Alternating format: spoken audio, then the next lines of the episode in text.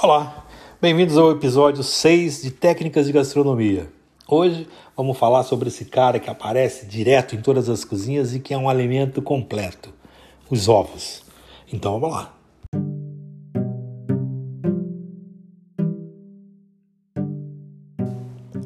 Os ovos são um dos ingredientes mais úteis e valiosos na cozinha e são também um dos alimentos mais completos para o homem, eles só perdem para o leite materno. Depois do leite materno são o segundo alimento mais completo. Então, olha a importância do ovo. Vamos falar um pouquinho agora sobre os ovos do tipo caipira. Porque hoje a maioria dos ovos, cerca de 85%, são produzidos em incubadeiras ou então utilizando métodos artificiais. Para que o ovo seja do tipo caipira, a galinha deve poder correr livremente e ter uma variedade de vegetação para comer, como grama e milho. Embora sejam mais livres, essas galinhas são mais vulneráveis às condições climáticas e a predadores. Então, por isso, os ovos caipira custam um pouquinho mais caro. E as cores das cascas mudam alguma coisa? A cor da casca do ovo, ela determina a raça da galinha e qual a dieta essa galinha está sendo submetida. A cor varia desde a casca com pintas, que é o ovo de codorna, até a casca azulada, que é o ovo de pata. Os ovos de galinha, brancos ou vermelhos, são os mais usados. E um detalhe: eles têm exatamente o mesmo gosto, porque a diferença de cor não afeta o sabor do ovo. Então, essa história de ah, eu prefiro ovo branco ao ovo marrom, ou marrom ao branco, nada a ver todos os ovos nessas duas cores ou nessas variações de cores têm o mesmo sabor. Como é que você faz para saber se um ovo está fresco? Tem um método bem bacana que a Le Cordon Bleu explica no seu livro de técnicas de, de técnicas culinárias, que é bem simples e não tem jeito de errar. Você vai fazer o seguinte: primeiro você vai checar a data de validade. Se não houver data na caixa de ovos ou se você comprou ovos avulsos, você vai fazer o seguinte teste: você pega um copo, coloca água e coloca o ovo dentro desse copo, o ovo cru, obviamente. Quanto mais velho esse ovo tiver, mais leve e com ar ele vai ficando. Ele perde a água né, através da casca, por isso que, que ele vai ficando com mais ar, ele aumenta aquela bolsa de ar. Então, você pode ter três posições do ovo dentro do copo: totalmente no fundo, em pé ou boiando. Vamos ver o que cada uma delas quer dizer. O ovo fresco ele é pesado, porque ele tem um volume maior de água, então ele vai pousar horizontalmente no fundo do copo. Se o ovo não é fresco, a bolsa de ar ela se expande um pouquinho, fazendo o, o ovo boiar na água, com a ponta para baixo. Ele vai ficar boiando na, no, no, fundo do copo, não na superfície. Esse é um ovo que não é fresco, mas ainda está bom para o consumo. Agora, o ovo velho e estragado, ele contém muito ar, então ele vai boiar até a superfície da água. Esse ovo, definitivamente, você não deve usar. Como separar a gema da clara? É mais fácil fazer essa separação quando o ovo ainda está frio, porque a gema ela ainda está firme e o risco de que ela se misture com a clara é menor. Um detalhe: a clara não vai ficar bem batida se ela tiver um pouquinho de gema, então você tem que ter bastante cuidado nessa separação. Tem dois métodos: com as mãos, que você vai quebrar a casca numa tigela e depois levantar o ovo, e com a mão em concha, você vai escorrer a clara entre os dedos. A outra é com a casca. Você vai quebrar o ovo pela metade, vai passar a gema de uma casca para outra, fazendo com que essa clara escorra para a tigela. Segurança em primeiro lugar. Isso aqui é muito importante. Ovo é um alimento completo, mas você tem que tomar alguns cuidados. Use os ovos sempre com data de validade. A bactéria salmonella, ela pode entrar nos ovos através das rachaduras da casca. Então, só compre ovos com cascas limpas e perfeitas. Se tiver um trinquinho, descarta. Lave as mãos antes e depois de pegar nas cascas dos ovos. Os idosos, as pessoas doentes, mulheres grávidas, bebês e crianças são mais vulneráveis ao risco da salmonela. Elas devem evitar comer ovos crus ou pratos que leve o ovo cru ou quase cru. É importante cozinhar ou assar bem qualquer prato que leve ovos, porque o calor é a única coisa que destrói a salmonela.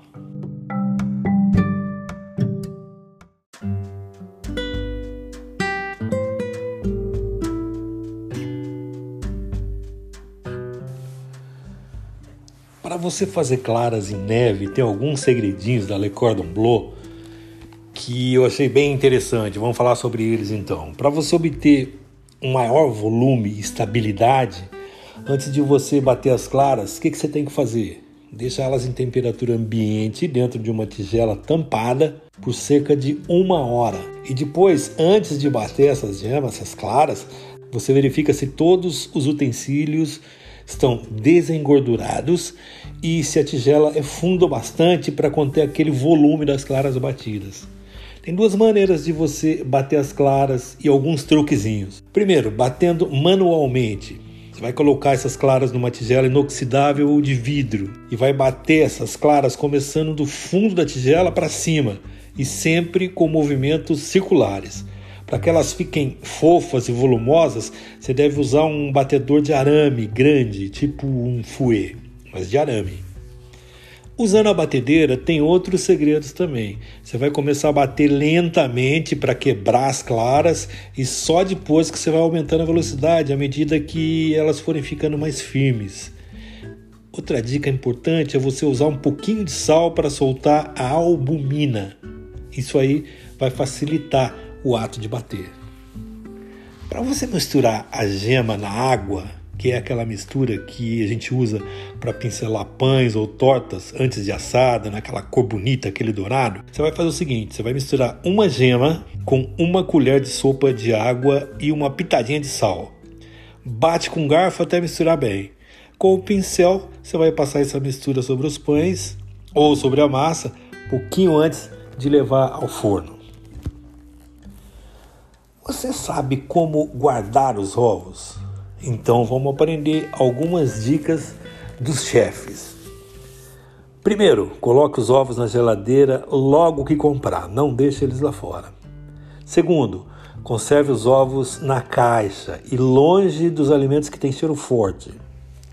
Terceiro, guarde os ovos com a ponta para baixo para manter a gema centralizada. 4 as claras e as gemas separadas ou ovos inteiros, mas sem a casca, devem ser guardados na geladeira em recipientes hermeticamente fechados. As claras duram uma semana, as gemas ou os ovos inteiros até dois dias. 5. Qualquer alimento que contenha ovos crus deve ser consumido em no máximo dois dias. E por último, os ovos duros que foram cozidos na casca duram até uma semana. Depois disso, evite o consumo.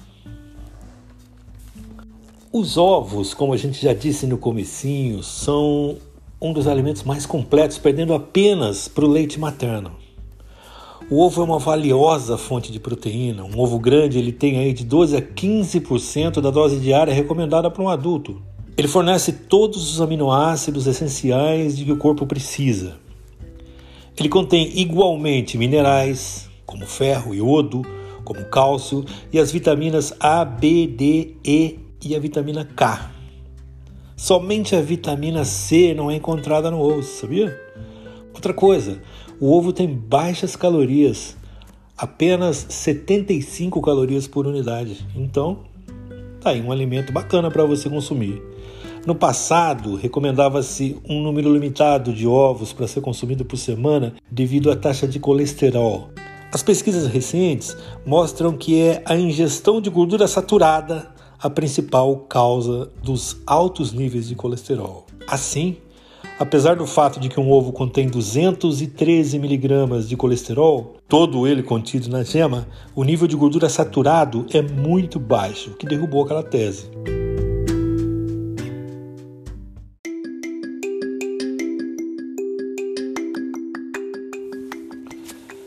A arte de cozinhar perfeitamente um ovo é simples, desde que você domine.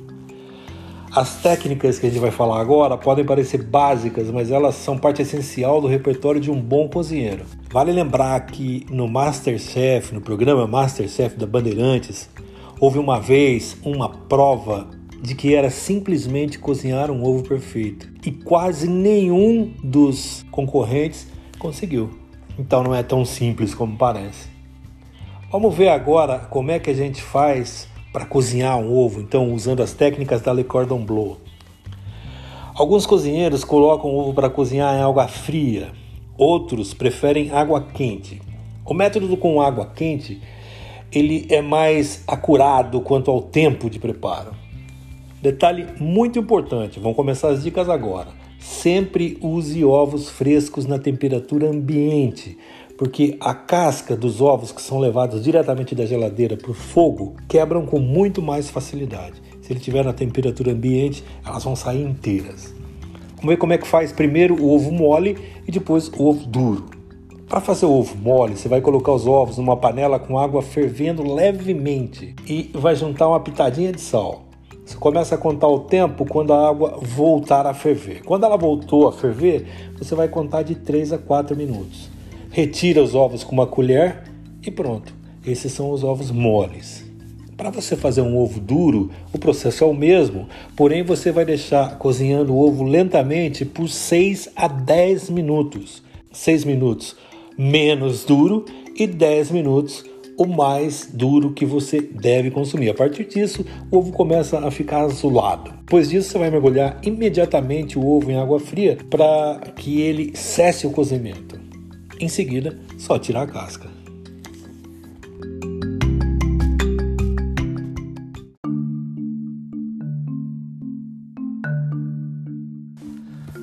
Para cozinhar ovos pochê, segundo as técnicas da escola de Cordon Bleu, você vai precisar de ovos frescos e de uma frigideira larga e baixa. E não vai poder cozinhar mais do que quatro ovos de uma só vez. Então você vai fazer o seguinte: você vai colocar uma colher de sopa de vinagre branco na água e um galho de estragão. Isso já na água fervendo, sem sal. Depois de fervida, você vai desligar o fogo, vai quebrar os ovos dentro dessa água e tampar a panela. Você vai deixar ali por cerca de 3 minutos até que as claras estejam opacas. Pronto. Está pronto o ovo pochê segundo as técnicas da Le Cordon Bleu. Para fazer ovos ao forno, a gente tem duas receitas bem legais, também indicações da Le Cordon Bleu. Quando você assa os ovos, é difícil conseguir que as claras fiquem firmes e as gemas moles ao mesmo tempo. Então a gente vai mostrar aqui dois métodos: o ovo francês, que eles chamam ovo em combuca, mais ou menos, e os conhecidos ovos rancheiros mexicanos. O ovo francês, você vai colocar os ovos numa tigelinha untada e vai juntar duas colheres de sopa de creme de leite e temperos do seu gosto sobre cada um dos ovos. Você vai tampar isso daí e assar em banho-maria a 180 graus por cerca de 6 a 8 minutos. Fica uma delícia. Já os ovos rancheiros mexicanos, você vai colocar tiras de pimentão e cebola cozida em pratos individuais. Sobre cada prato, você vai colocar um ovo. Tampa e asse a 180 graus por 8 a 12 minutos. Depois de pronto, polvilhe com salsa. Duas receitas bem legais para você fazer.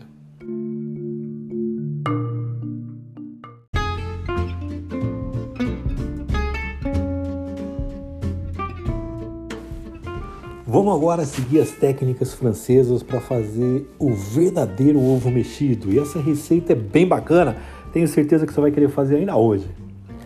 O segredo para fazer os ovos mexidos cremosos e perfeitos, os franceses autênticos, consiste em você cozinhá-los em fogo baixo e mexer pacientemente sem parar.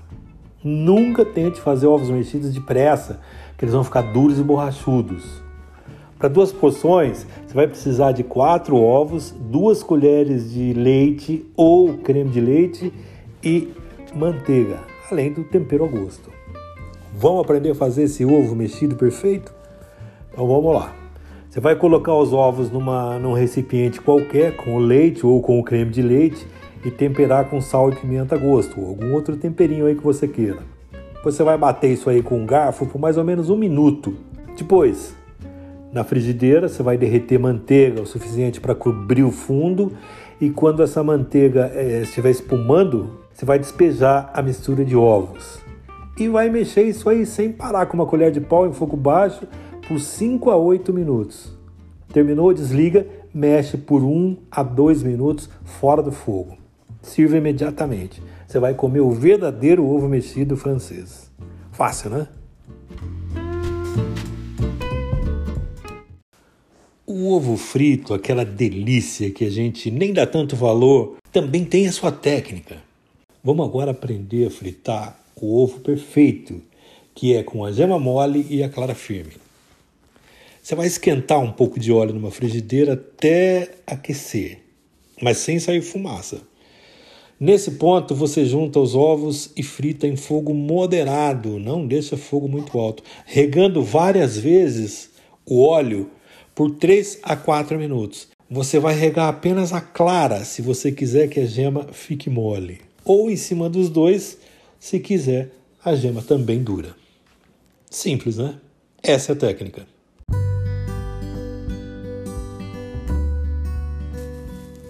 Na clássica cozinha francesa, a omelete é fofa e dobrada, preparada simplesmente com ovos batidos e fritos em uma frigideira. Em outras partes do mundo, no entanto, a omelete é muito diferente. Vamos falar agora sobre a omelete francesa. Como é que você vai preparar? A clássica francesa, ela é tradicionalmente feita numa frigideira de ferro, bem curtida para obter um bom resultado, você usa mais ou menos 15 gramas de manteiga para cada 3 ovos por omelete, numa frigideira de 20 centímetros. O que, que você vai fazer? Pouco antes de fritar, você vai bater levemente os ovos e os temperos com um garfo. Não bate demais, senão a omelete vai ficar dura. Depois disso, você vai aquecer a manteiga em fogo alto até ela espumar. Começou a espumar, joga os ovos, mexa com um garfo para distribuir tudo por igual. Depois disso, você vai fritar rapidamente, levantando as beiradinhas com o garfo para que o ovo cru escorra para baixo. Depois disso, você vai inclinar a frigideira e dobrar a omelete na metade, empurrando com um garfo para ajudar a enrolar. Está pronta a autêntica omelete dobrada francesa. A omelete japonesa, deliciosa omelete japonesa, ela tem um formato simétrico e tem uma textura bem leve, como quase tudo que os orientais fazem, né? Ela é tradicionalmente preparada numa frigideira quadrada de 20 centímetros e enrolada à medida que vai sendo frita. Se você não tiver uma frigideira desse formato, você pode usar redonda, mas você tem que cortar as laterais da omelete depois de frita, porque ela tem que ficar quadrada. Você vai usar um ovo e duas colheres de sopa de água para cada omelete.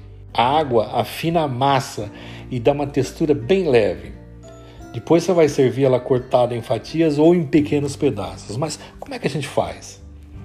Então, supondo que você tenha a frigideira quadrada. Você unta essa frigideira com um pouco de óleo e esquenta. Você vai despejar a metade da mistura do ovo e inclinar a frigideira para fazer uma camada homogênea. Depois que tiver tudo retinho, Conforme a superfície começar a fazer bolha, você vai soltar as beiradas com a espátula. Depois você vai enrolar a omelete em sua direção com um pauzinho e vai fritar até ficar firme por cerca de um minuto. E vai repetindo a operação com a mistura restante. Está pronto a sua omelete japonesa, deliciosa e linda. Como preparar tiras de omelete? Na cozinha oriental, eles usam tiras de omelete bem fininhas para cobertura e para guarnição. Para um prato com quatro porções, você vai usar um ovo batido e uma pitada de sal. Pita essa omelete numa wok. Vai fazer da seguinte forma: aquece uma colher de sopa de óleo, despeje o ovo, Frite em fogo moderado por 1 a 2 minutos. Retire a omelete inclinando a frigideira, enrola ela e deixa esfriar. Depois disso, corta em tiras. Para preparar um omelete soufflé, que é uma delícia, é, você vai separar a clara da gema, batendo as claras em neve firme e depois juntando-as à gema. Como sugere o nome, essa omelete ela fica mais leve e fofa do que a omelete convencional. Na clássica cozinha francesa, a omelete soufflé é geralmente doce e as gemas são batidas com açúcar no ponto de gemada antes de adicionar a clara. Você vai fazer o seguinte: é fácil. Bate três claras em neve firme. Junte as gemas temperadas e batidas. Frite no mesmo modo que você frita a omelete dobrada, mas sem mexer com o garfo. Está pronta linda e deliciosa.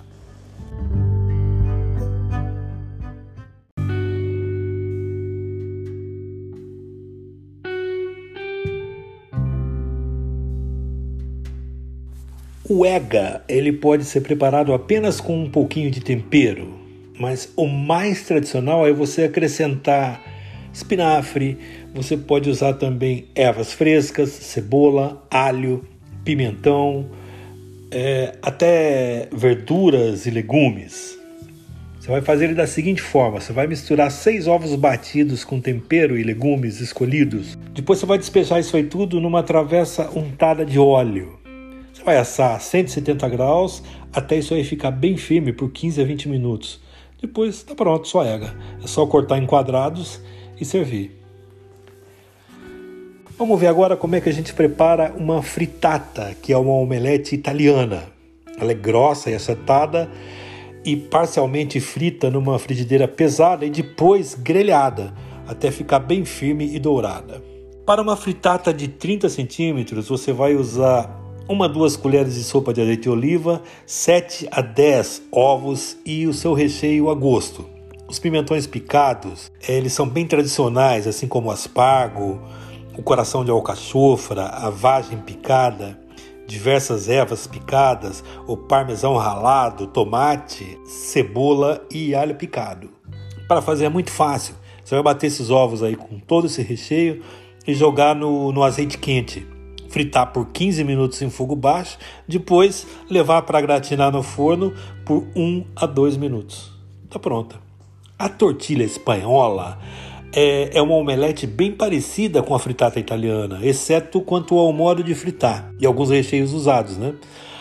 Ah, você faz o seguinte: você frita a cebola e batata em uma generosa quantidade de azeite de oliva e depois junta tudo isso aí com os ovos batidos. Diferentemente da fritata italiana, que é grelhada no forno, a tortilha espanhola ela é sempre virada na própria frigideira para fritar e dourar os dois lados fácil e delicioso. Tenta fazer.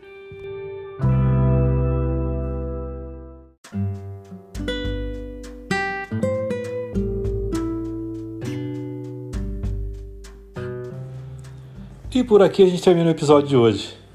Muito obrigado pela sua atenção e até um próximo encontro.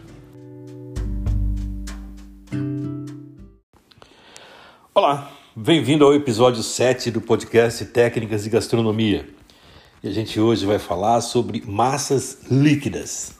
Bacana, né? Então vamos começar.